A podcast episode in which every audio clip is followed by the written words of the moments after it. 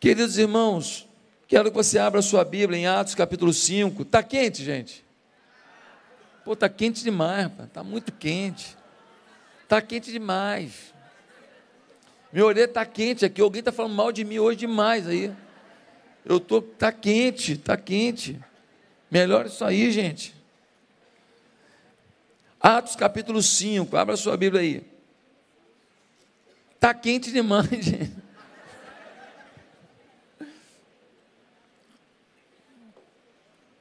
Vamos lá.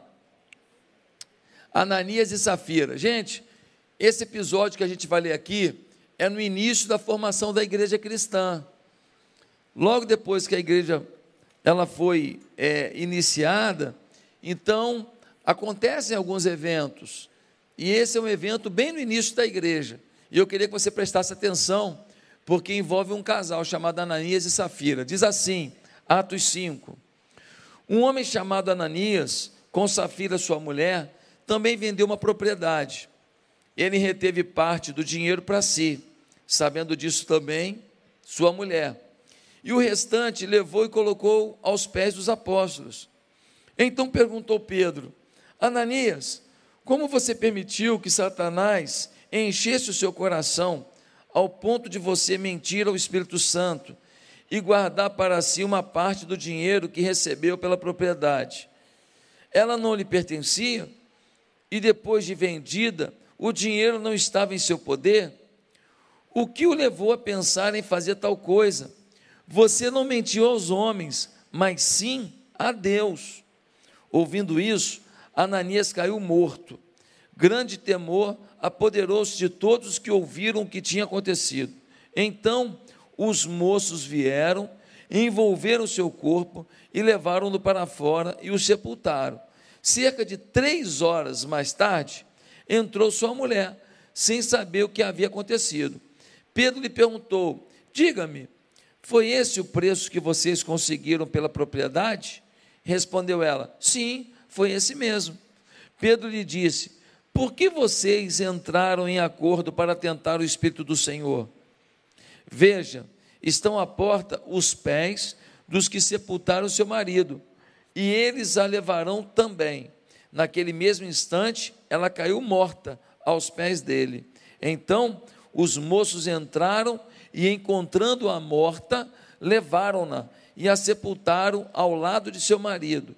E grande temor apoderou-se de toda a igreja e de todos os que ouviram falar desses acontecimentos.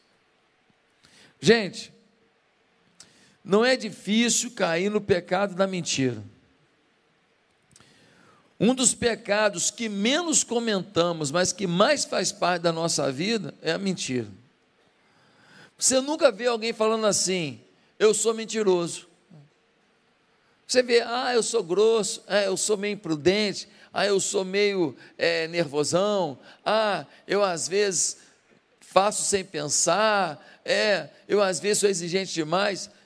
As pessoas até falam dos seus defeitos, mas dificilmente você já ouviu alguém falando assim: eu sou mentiroso. Já ouviu? Difícil. Difícil alguém falar assim: ó, eu sou primo do Pinóquio. Nunca. Você não ouve falar isso. Você não ouve. No entanto, gente, nós falamos o que não vivemos. Nós damos conselho para os outros que a gente mesmo não pratica.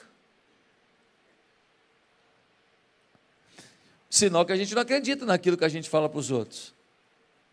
A gente posta, nossa, a gente posta nas redes sociais mentira pura. Casal saiu no tapa quase, mas aí tá lá num lugar bonito, faz a foto. Por quê? Porque tem que mostrar, né, que tá tudo beleza, mas não tá beleza. Tá fazendo um passeio no lugar bonito, tira uma foto, pá. Um boleto para pagar duro que nem o coco, mas tem que representar alguma coisa, porque senão vai atrapalhar os negócios. Quer ver outra mentira muito grande? Elogio. Elogio. Gente, elogio, como tem mentira. Quer ver como é que a mentira do elogio? É assim, ó. É, fulano é, é, fulano é dedicado. É, não, fulano tem um talento assim. Pena que, quando falo pena que, ferrou. Entendeu? Pena que.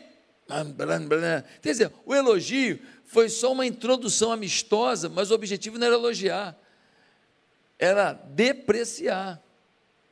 Quer ver uma outra mentira normal? Aumentar. Como é que está a tua empresa lá? Ó, oh, meu irmão, brincadeira. Tá demais. Um mês depois, aí como é que está a empresa? Ah, fechei, cara. Pandemia. Irmão, a pandemia acabou, irmão. Não, a pandemia, a pandemia é fogo. Mas tu abriu depois da pandemia, irmão. Não, foi, foi o combustível. Cara, tu não trabalha com transporte, não, irmão. Gente exagerada. Quer ver outro tipo de mentira? Gente que adora bancar o conhecido todo mundo, o cara das conexões. Você fala para ele assim, não, que eu estava precisando falar com o governador. Pô, governador, pô, que tu me falou, meu irmão? Pô. Ah, governador, pô. não, que eu estava precisando falar com, com o presidente dos Estados Unidos. Pô, Bai, Baidinho. Pô, o Inho. Gente, tem gente que é assim, ele quer bancar o amigo, o conhecido, sabe? Ele joga uma pelada lá, tem um cara da pelada lá, que o cara é famoso, é importante, mas eu quero dar mínimo para ele, só joga pelada no mesmo lugar, nem passa a bola para ele, porque ele é ruim. Aí ele vai falar: Não, fulano é meu amigo, pô, joga pelada junto. Ainda tem aqueles que foram num lugar, aí tinha um famoso lá. Aí ele tirou uma foto lá, né? Estava tendo um monte de gente lá, ele foi tirar uma foto com um famoso. Aí ele vai e posta na internet colocando meus papos em dia com o Neymar. Gente, como tem mentira. Você se identificou com alguma dessas? Queridos irmãos, a mentira, ela traz resultados horríveis, e foi o que aconteceu aqui. A igreja estava se formando, Aí um casal vendeu uma propriedade.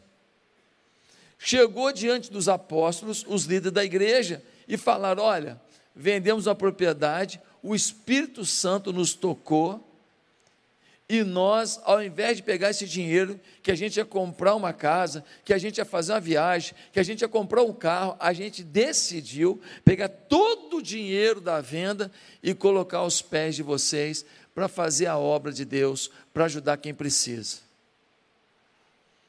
Teve gente que falou o quê? Porque coisa linda, sim ou não? Teve gente que falou maravilha, sim ou não? Os apóstolos falaram assim: vamos orar, agradecer a Deus pelo ato de vocês. Ajoelha eles, ajoelharam, botaram a mão na cabeça, oraram por eles. Um monte de gente da igreja comentando: que bonito, casal tal, o Ananias e Safira, coisa linda, né? Doaram a renda da venda de uma propriedade para a obra de Deus. Passa um tempo, alguém chega com a informação: ah, eu até fui corretor da venda lá da propriedade da Ananias Safira. Aí o Pedro, é mesmo, né? Foi vendido por 30 mil, né? Não, por 100 mil. 100? Calma aí, cadê? Está aqui o documento. Ué. Ananias, dá uma chegada aqui, queria falar contigo. Pois não, Pedro. Pedro, por favor, se for para agradecer o meu gesto, não fala mais nada. Eu, eu fiz de coração. Aí o Pedro fala, Ananias, deixa eu te perguntar. Você deu todo o dinheiro, como você falou aqui para todo mundo, seu testemunho, você deu todo o dinheiro que você arrecadou na venda? Todo o dinheiro. Quando Deus fala, nós temos que obedecer, né, Pedro? Pois é, Deus está me falando que você vai morrer agora, miserável. Porque o início da igreja é muito importante. Que quando você começa uma coisa e você já começa errado, a chance de dar errado é total. Quando você começa uma coisa certa, a chance de dar certo não é garantida.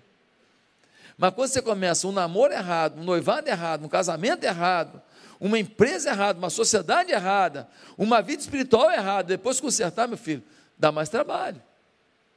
Não é impossível, mas você começou errado e está querendo que dê certo. Então Pedro fala: nós não vamos começar a igreja com mentira. O Ananias pô, caiu morto. Naquela época não demorava muito, não, protocolo de higiene pública. Pegaram o corpo e já levaram para sepultar. Tem negócio de chamar a família, mas não, leva esse miserável. Três horas depois, a mulher dele, a Safira, ela chega na igreja. Não tinha WhatsApp, não tinha Facebook, ninguém informou para ela o que aconteceu. Ela chega na igreja, pensa na Safira entrando, ó, olha ela entrando na igreja. Vou receber homenagens, vou me agradecer novamente. Está todo mundo me admirando. Quando ela entra na igreja, o Pedro fala: Ô Safira, dá um pulinho aqui, queria falar com você. Ela fala: Pronto, mais uma homenagem, vou ganhar uma plaquinha. Ah, que lindo, todos encantados com a minha bondade. O Pedro fala: Safira, deixa eu te perguntar um negócio. Aquela propriedade foi vendida pelo dinheiro que vocês deram aqui? Todo o dinheiro estava aqui mesmo? Ela falou: Sim, todo o dinheiro. Ele fala: Pois é, ali está a galera, ó, que acabou de enterrar teu marido. Vai fazer companhia para ele. Ela, pô, cai morta. Meu irmão, se para cada mentiroso começasse a acontecer isso de novo na igreja hoje, pelo amor. Pelo. Irmão, haja rabecão. Ia ter que encomendar um trem bala rabecão.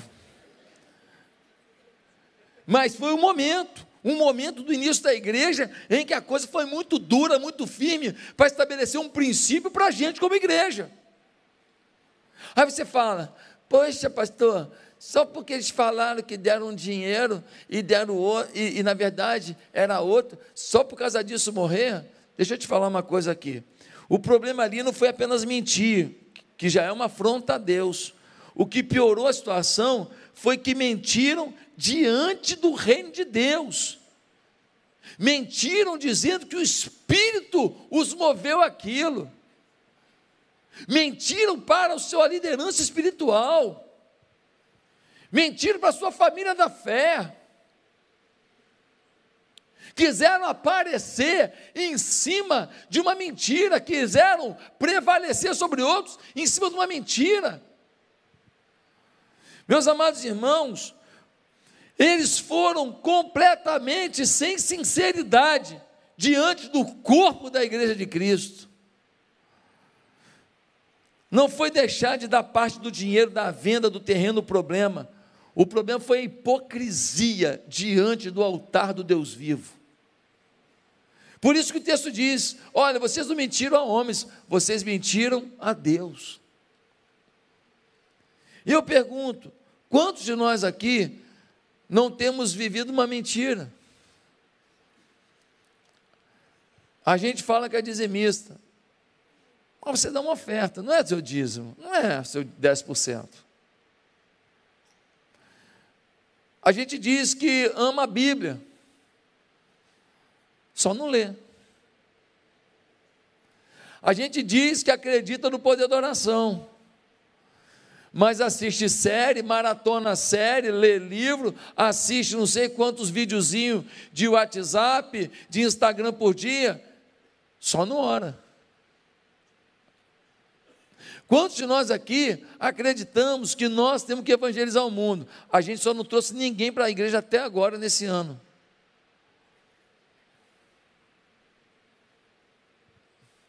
Então, a gente está mentindo. E está mentindo para o reino, está mentindo para a igreja, está mentindo para o Senhor, está dizendo que vive uma coisa que não vive. Quantos que estão na igreja falando que nós temos que amar uns aos outros, mas na verdade dando ouvidos para quem quer criticar a igreja de Cristo? Você amava a sua igreja, mas você começou a andar com um Zé Ruela de boca, de língua, que a língua dele vai daqui lá no inferno. E você perdeu seu amor pela igreja, porque você deu ouvido a gente ruim, que nós temos que mudar, mas em vez de a gente mudar, você que foi alterado. Em vez de influenciar, você foi influenciado. A batata podre apodreceu você e não você curou a batata. Simples assim. Quantos de nós estamos aí dizendo, não, nós temos que ter humildade, nós temos que cuidar da família, nós temos que valorizar a família, mas você não valoriza a família, você vive para o seu umbigo. A sua mulher não é a coisa mais importante, seu pai não é a coisa mais importante, seus filhos não são tão importantes. Você vive para você. Tem marido aí, mulher aí, que às vezes fica chateado um com o outro, fala que acredita no perdão, que tem que ter perdão, você ensina para os outros perdão, mas você fica uma semana sem se falar. Não dá cotovelada agora. De manhã, de manhã tinha um casal no canto aqui, da direita, aí eu só vi ela fazer assim. E o irmãozinho do lado dela ficou assim. Aí eu fui e falei assim: ó, oh, gente, não cutuca não, mas olhei para o outro lado. Olhei para o outro lado para não dar.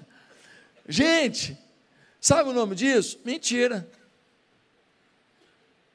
Agora foi frio.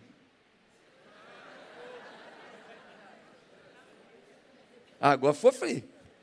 Então, gente, nós precisamos entender que nós fomos chamados para viver a verdade. E falar que a gente acredita numa postura ética, numa postura moral, numa afirmação bíblica e não viver isso é mentira. E por causa da mentira na nossa vida, nós estamos com vários problemas. Sabe por quê? que muitos problemas da sua vida, muitas mentiras da sua vida, nunca serão tratadas? Não é porque você não merece ser tratado. Não é porque Deus não tem uma solução para você. Não é porque a igreja não é acolhedora para o seu defeito. O problema é que você pega a sua mentira e bota nas trevas. Você não deixa vir luz. Você não deixa ninguém participar da sua mentira para que ela vire uma verdade. Você tenta fingir que é o que não é. E você não diz para ninguém, falando, me ajuda a mudar isso aqui na minha vida, eu preciso mudar. E porque você acha que você não tem direito de ter uma mentira a ser tratada, você fica mais mentiroso ainda, representando um papel, sendo um hipócrita. Ei, nós somos uma igreja que não tolera pecado, mas a gente ama o pecador. Nós somos uma igreja que não quer que ninguém viva no pecado, mas a gente quer participar da vida de qualquer pessoa, independente do pecado, para ajudá-la a fluir em bênção, a alterar a sua vida, a ter vitória.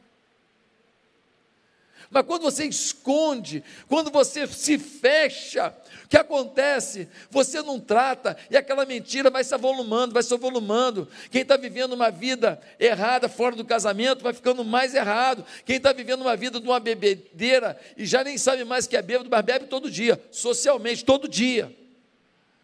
E você já é um alcoólatra e nem sabe. E você trata todo mundo mal, você é grosseiro, ninguém te aguenta mais, e você fala o que? Não, que eu sou verdadeiro, você não é verdadeiro, você é grosseiro, você é estúpido. E você não deixa ninguém te falar assim, ei, você está sendo estúpido. E por causa disso, sua estupidez só se multiplica. E eu não estou falando, ah, pastor, está falando para mim, não estou falando para você, não. É que a tua, tua carapuça é puff mesmo. A gente sabe os defeitos da gente. A gente sabe. Nós fomos chamados para viver a verdade. E não a hipocrisia. Mas como nós seremos verdadeiros? Como? O texto nos fala. Primeiro, seremos verdadeiros quando entendermos que mentiras são sementes para vergonha. Mentiras são sementes para vergonha. No versículo 3, ele vai dizer assim: então perguntou Pedro a Ananias, como você permitiu que Satanás enchesse o seu coração, ao ponto de você mentir ao Espírito Santo e guardar para si uma parte do dinheiro que recebeu pela propriedade.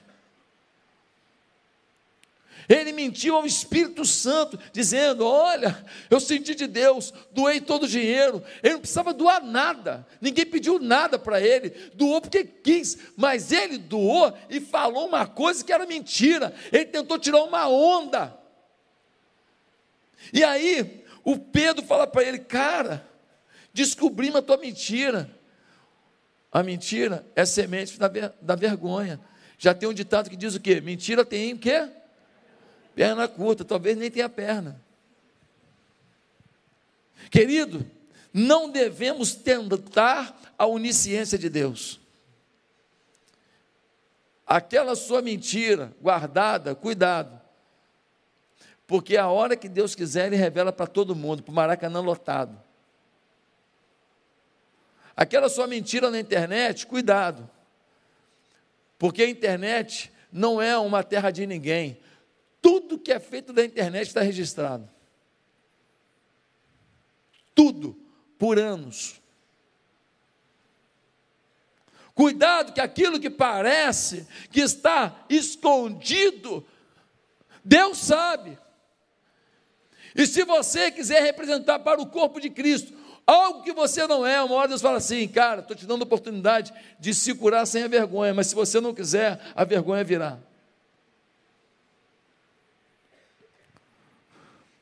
Às vezes o casal está na igreja e vivendo uma vida errada. Eles são namorados. Eles não podiam ter vida de casado. Lá vem o pastor Josué. É, é, o quadradão, ah, conservador. Uhum. Olha só, quando a Bíblia fala uma coisa, é porque a sabedoria divina está naquilo. Quando você coloca sexo numa relação, você toma decisões movidas pela, pelo libido e não pela sabedoria. Tem muita gente casando sem analisar o que havia além do desejo sexual. Também aquele que resiste na época do namoro às tentações sexuais, está dizendo que tem domínio próprio para resistir às tentações depois do casamento, que elas também virão. Elas também virão. Meus amados irmãos, a Bíblia não joga fora informação, é a palavra da verdade. Agora, não, porque isso é ultrapassado, não é ultrapassado. Sabe qual é o problema da gente?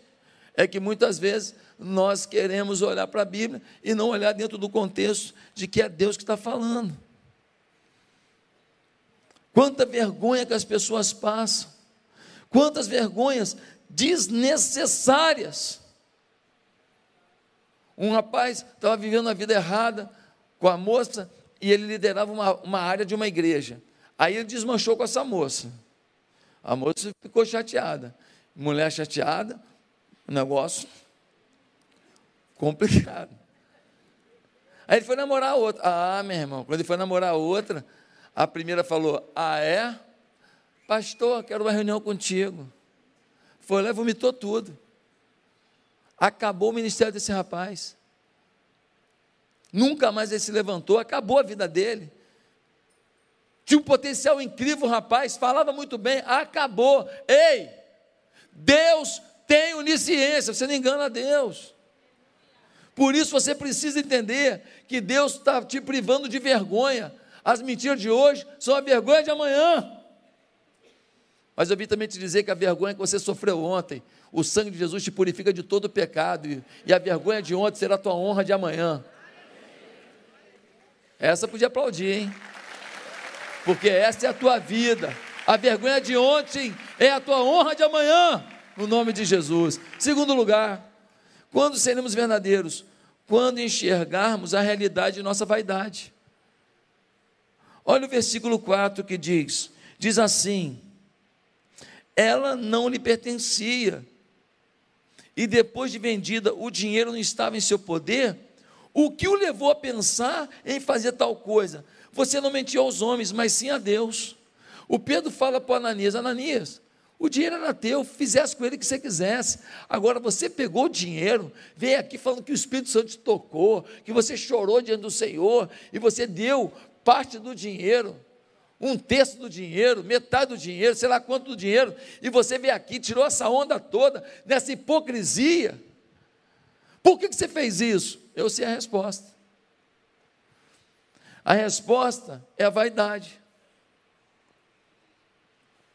Porque no capítulo anterior, um homem chamado Barnabé, um homem de Deus, ele vendeu uma propriedade, provavelmente em Chipre, porque ele era natural de Chipre, e Chipre tinha terras extremamente férteis. e terras ricas em minerais, várias jazidas de metais preciosos. E o Barnabé tinha uma propriedade que ele vendeu, propriedade cara, e ele pegou todo o dinheiro e colocou aos pés dos apóstolos. Quando o Barnabé fez isso, a igreja vibrou. As famílias pobres vibraram porque tinha dinheiro para ajudá-las. Todo mundo ficou feliz da vida. E o Barnabé foi realmente aclamado como um homem de Deus, um homem bendito. E ele fez aquilo por amor, não para parecer. Aí o Ananias e a Safira falaram: Nossa, como que o Barnabé ficou famoso fazendo isso? Vamos fazer também. A Safira, mas nós vamos doar o dinheiro? Vamos, vai valer a pena. A gente doa um pedaço, fala que doou tudo e a gente vai ficar com autoridade. E com autoridade vai melhorar a nossa visibilidade na igreja, vai melhorar nossos negócios, vai melhorar nossas conexões. Nós vamos ganhar mais like na internet, nós vamos ter mais seguidor no Instagram. Nós vamos ficar renomado. A gente vai doar, mas a gente vai ter vantagem. Eles estavam doando? Não. Tem gente que não doa, tem gente que compra reputação. Tem muita gente por aí que não doa, compra autoridade, compra visibilidade. Quantas pessoas famosas que fundavam suas fundações, funda não estou nem falando o nome de ninguém, não, hein? Montava a fundação, a fundação fechou, ah, é? Ficou pobre a pessoa? Parou de ganhar muito dinheiro? Não, querido, é porque não dava mais para fazer o que era feito antes. Ficou perigoso fazer as molecagens que eram feitas antes. Aquilo era um fake news, uma maneira de ter uma atração para gerar mais negócio, para aparecer mais e para poder também movimentar o dinheiro e pagar menos imposto. Gente que não doava, gente que se apropriava de uma imagem de bondade para ter o que? Lucro. Queridos, aqui nós temos que pensar no que a Bíblia diz. Que todo mundo tem sua vaidade. Você tem sua vaidade, eu tenho a minha. O problema é até onde vai a nossa, a nossa vaidade? Será que ela está descontrolada? Será que ela está movendo a nossa vida de tal maneira que nós vamos ter aquilo que a Bíblia diz? Que a vaidade precede a queda? Tem muita gente que tem muita vaidade por causa dos seus dons. Não, porque eu falo bem, porque eu dirijo bem, porque eu administro bem na igreja, porque eu coordeno bem, porque eu canto bem, porque eu toco bem, porque eu faço bem, faço bem. Deixa eu te falar uma coisa. No reino de Deus, a preocupação não é com o seu dom. O dom é fundamental, mas a avaliação de Deus sobre a qualidade do crente tem a ver com o seu fruto. Tem a ver com quanto você é bom, tem a ver com quanto você é benigno, tem a ver com quanto você é manso, tem a ver com quanto você transmite paz, tem a ver com quanto você transmite alegria, tem a ver com quanto você transmite mansidão, tem a ver com quanto você tem domínio próprio diante das pressões da vida. É isso que revela o seu caráter cristão. O dom você usa, parabéns. Quem recebe um dom para atingir mil, tem que atingir mil. Se atingir só dez, ficou devendo. Quem recebeu um dom para atingir dez, parabéns, atinja dez. Se não atingir os dez, está ferrado. Está com uma situação complicada. Agora, o dom não é a sua maior avaliação. Sua maior avaliação é seu caráter cristão. É o fruto do Espírito na sua vida. Deus está querendo saber é se aonde você chega, chegou um crente, chegou um servo, Chegou uma pessoa humilde, mansa, cheia de amor, bondade, longanimidade, alguém que age movido pelo amor. Algumas pessoas estão doando, mas não é por amor, é por vaidade. Algumas pessoas querem servir na igreja, não é por amor, é por vaidade. E algumas igrejas, algumas pessoas plantam igrejas, não é por amor, é por oportunidade. Queridos irmãos, em terceiro lugar, quando é que a gente vai ser verdadeiro? Primeiro, quando entendemos que mentiras são sementes de vergonha. Segundo, quando enxergamos a realidade de nossa vaidade. Terceiro, quando formos sábios para fazer alianças. Do versículo 2 vai dizer: ele reteve parte do dinheiro para si, sabendo disso também sua mulher. A mulher sabia da molecagem do Ananias. A mulher participou da mentira.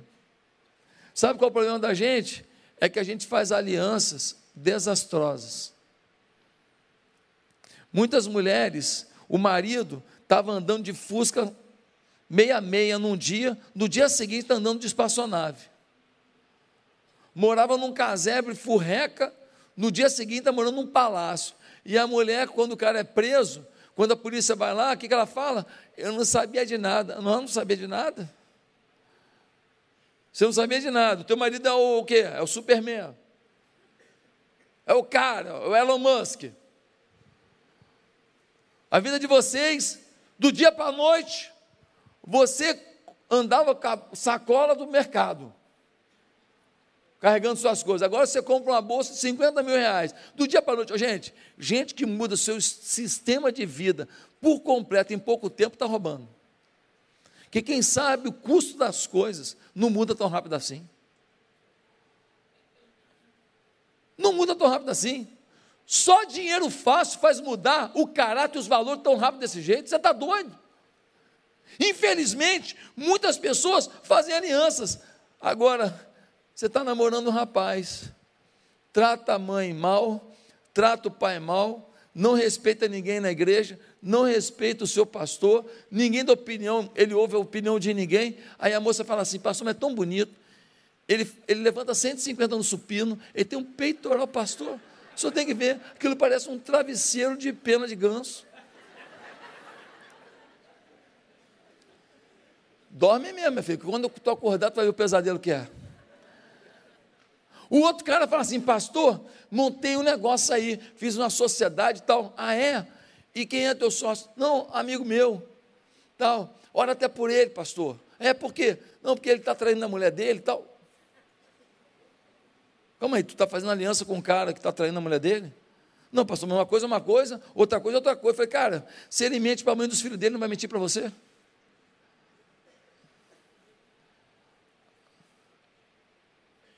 Eu acredito num Deus que restaura quem adulterou, quem mentiu, quem roubou. Eu acredito num Deus que zera a conta e faz de novo. Agora, o cara não se arrependeu, continua no erro, e você vai fazer aliança com ele. Se ele se arrepender, se ele mudar de vida, amém.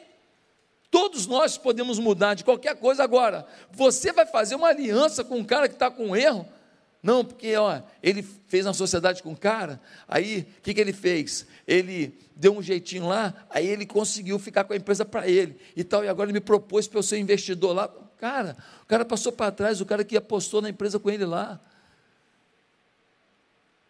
Teve uma aí que falou, deixei dar prejuízo né, no restaurante que eu estava com um monte de sócio por uns meses. Aí depois fui lá e comprei baratinho deles. Saiu na internet aí um dia desse. Que bonito, né? As pessoas botam dinheiro, você engana, depois você tira a onda que enganou quem confiou em você. Aliança. Nós, quando fazemos alianças com mentirosos, nós mentimos. Quando fazemos alianças com ladrões, roubamos. Quando fazemos aliança com gente perversa, pervertemos. Ah, pastor, tem uma menina lá no meu prédio, ah, a gente se conheceu na academia do prédio. Nós estamos legal, uma amizade bacana, mas calma aí. Ela, quando vai para a piscina do prédio, ela não vai para a piscina, ela vai desfilar na piscina. Joga a sensualidade para todo mundo. Tu vai botar dentro da tua casa, junto com o teu marido, tua família? Que aliança é essa? Não, porque tem um cara lá, pô, gostei demais dele, é muito engraçado. É, e aí, é, a gente foi lá no, num lugar lá, tal, que ele gosta muito de beber. Aí a gente ficou lá, tal, aí ele fica tomando uísque. Ah, é? Então tu, tu fez uma amizade legal, uma aliança um cara que o prazer dele é beber uísque. Tu acha que tu vai beber o que daqui a pouco? Ele bota o uísque, o uísque, o uísque, tu vai beber o quê? Café pilão. Você faz alianças e acha que as consequências não vão vir. Você faz alianças e acha que você não vai reter conceitos, valores e comportamentos. Gente, nós seremos mentirosos se nós fizermos erradas alianças. Em quarto e último lugar, quando nós seremos verdadeiros? Quando entendermos que as coisas de Deus não são do nosso jeito, elas requerem temor. As coisas de Deus não são do seu jeito, não. Não é você que manda, não. Ah, mas eu acho que isso não tem nada a ver. Você acha que você quiser. Deus é que manda nesse negócio. Você quer mandar na Bíblia? Você não quer a Bíblia, você não quer o manual do fabricante, tudo bem. Agora, você falar que você quer Deus na sua vida, a bênção dele, e você fala que o manual dele está desatualizado, você fala que a verdade dele é fake news, pô, como é que você fala que você quer a bênção de Deus se você desconfia do que ele revela? Olha o que diz o texto. Quando a gente lê no versículo 2, a gente fala: olha, vocês, versículo 2 diz assim, desculpa, versículo 7 diz assim: cerca de três horas mais tarde, entrou sua mulher, sem saber o que havia acontecido. Pedro lhe perguntou: Diga-me, foi esse o preço que vocês conseguiram pela propriedade? Respondeu ela: Sim, foi esse. Pedro lhe disse: Porque vocês entraram em acordo para tentar o Espírito do Senhor. Veja, estão à porta os pés que sepultaram seu marido e eles o levaram também. Naquele mesmo instante ela caiu. Então os moços entraram e encontraram-a morta e levaram e sepultaram ao lado do marido. Gente, deu morte à mentira. Nós temos música boa na igreja, sim ou não? Nós temos boas mensagens nas igrejas do mundo, sim ou não? Nós temos estrutura em muitas igrejas, sim ou não? Nós temos trabalho bom para a família em muitas igrejas, sim ou não? O que está faltando para a igreja hoje? Temor. Temor. Temor da morte eterna temor de ficar longe de Deus, temor de fugir da presença de Deus. O que está faltando é temor. O Ananias levou a oferta aos pés dos apóstolos, falando que o Espírito Santo lhe moveu a isso. Ele botou o Espírito Santo na jogada e ele estava mentindo. Gente, quantas pessoas hoje que fazem molecada dizendo que é o Espírito Santo? Uma vez o cara falou para mim que é divorciado da mulher dele, porque Deus falou com ele. Eu falei, cara, vai se lascar, rapaz. Pô, como é que Deus está falando um negócio desse, cara? Você é doido. Deus mandou você largar a sua mulher, pelo amor de Deus, cara, pensa. Quantas pessoas que chegam e falam assim: não, olha, eu estou saindo aqui da igreja porque eu estou muito satisfeito, tem muita coisa errada aqui na igreja. Eu estou montando uma igreja porque Deus falou comigo, e fica tentando levar as pessoas para montar uma igreja para Ele. Como se isso aqui fosse assim, uma manada que você leva para onde você quer. Fala que Deus falou, Deus falou isso, Deus fala para dividir um corpo, para gerar mágoa nas pessoas, para decepcionar sua liderança. Deus falou, mas bota na boca de Deus. Ah, que eu estava no monte, eu estava no monte, aí Deus falou comigo para eu fazer isso. Que Deus falou porqueira nenhuma, rapaz. Foi ideia sua. Você comeu feijoada, ficou pensando, sonhando porcaria, fala que foi Deus que te deu o sonho. Se Deus falou, então passa pela Bíblia, vê se tem coerência, se tem prudência, vê se tem honestidade, se tem integridade, passa pelo filtro da palavra. Depois do filtro da palavra, pergunta a pessoas sábias que você confia: olha, estou com essa ideia, você acha que é legal? A decisão é sua, mas não tenha medo de falar com gente coerente, mas não, toma uma decisão totalmente maluca e bota na boca de Deus, bota na conta de Deus. Uma pessoa uma vez saiu daqui da igreja, aí foi montar uma igreja. Aí tentou levar um monte de gente. Aí levou uma meia dúzia lá. Depois o negócio fechou, gente ficou com vergonha de voltar para cá. E aí foi todo mundo para o mundo, um monte de gente. Eu te pergunto, quem foi que falou com ele? Foi Deus? Só pode ter sido ou ele mesmo para ele mesmo, ou então o diabo. Mas ele falou que quem falou? Gente, falta de temor, dizer que Deus falou que ele não falou. Falta de temor. Está faltando temor, meu irmão. Existe uma vida eterna, existe uma morte eterna, existe céu, existe inferno.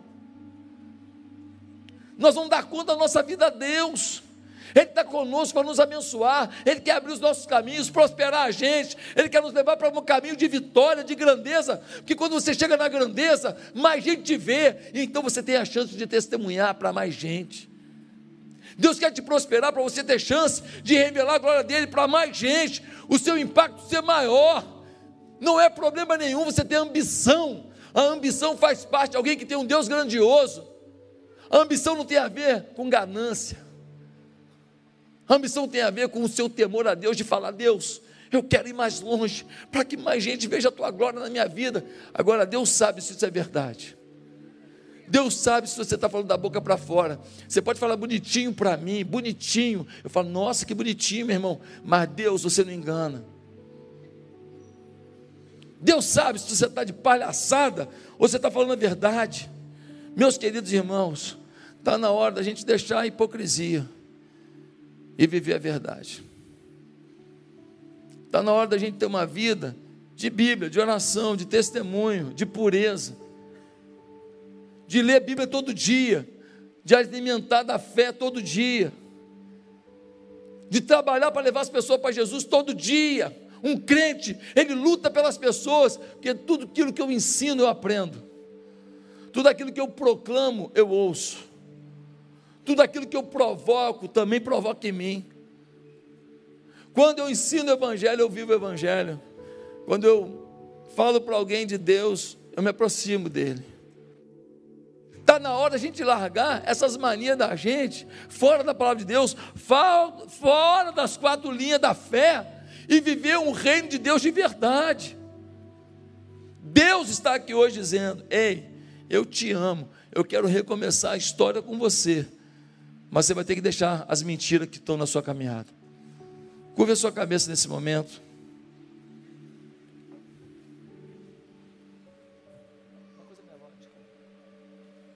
Eu queria perguntar quantas pessoas aqui nessa noite foram tocadas por Deus. E você, por ter sido tocado por Deus hoje, gostaria de não mais viver uma mentira, mas viver uma verdade. Uma vida em que as pessoas olhem para você e digam: esse está vivendo o Evangelho, esse está vivendo Jesus, esse está vivendo a fé. Se você quer, quer viver uma nova etapa com Deus, um novo caminho com Deus, se você quer se entregar para Deus de verdade, eu queria te fazer uma provocação. Faz uma oração agora. Faz uma oração dizendo para Deus: Senhor, eu quero recomeçar. Eu quero fazer certo. Eu quero andar não para aparecer, não para enganar, mas eu quero ter uma vida de intimidade contigo que se revele em cada decisão que eu vou tomar, na minha família, nos meus negócios, na minha profissão, nos meus recursos materiais. Você pode ver uma vida melhor. E você pode ter uma paz interior que você nunca teve. Mas você vai ter que se curvar diante de Jesus agora e falar: Eu quero Jesus como Senhor da minha vida. Por isso, se você quer começar uma nova vida com Jesus, aonde você está, repete comigo uma oração. Você que está em casa também, repete comigo uma oração. Ninguém precisa ouvir. Aonde você está, em casa ou aqui, repete comigo uma oração se você quer hoje acertar, alinhar a tua vida com Deus. Fala, Deus, eu quero que o Senhor dirija meus passos em direção à grandeza da tua vontade. Eu quero pegar meus problemas, colocar na tua mão. Quero colocar minhas dores nas tuas mãos. Senhor, faz de novo na minha vida. Você quer isso?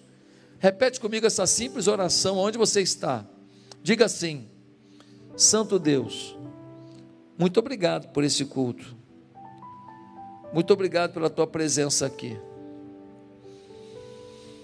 Muito obrigado pelo teu amor nesse lugar. Deus, cuida de mim. Tem algumas coisas que eu preciso mudar e que eu sei. Tem outras coisas que eu preciso mudar e que eu nem sei. Mas o Senhor sabe, o Senhor é onisciente. E o que eu quero é intimidade contigo. quero paz. Se vai vir mais dinheiro, se vai vir mais recursos, se vai vir mais sucesso, pode vir. Porque eu estou preparado, porque eu vou andar contigo me conduz para o centro daquele propósito que o Senhor definiu para a minha vida, quando eu ainda estava informe no ventre da minha mãe. Me enche da tua paz, da tua alegria, Senhor. Escreve o meu nome no céu. Me dá salvação eterna. E com perdão dos meus pecados eu te peço isso. Em nome de Jesus, amém.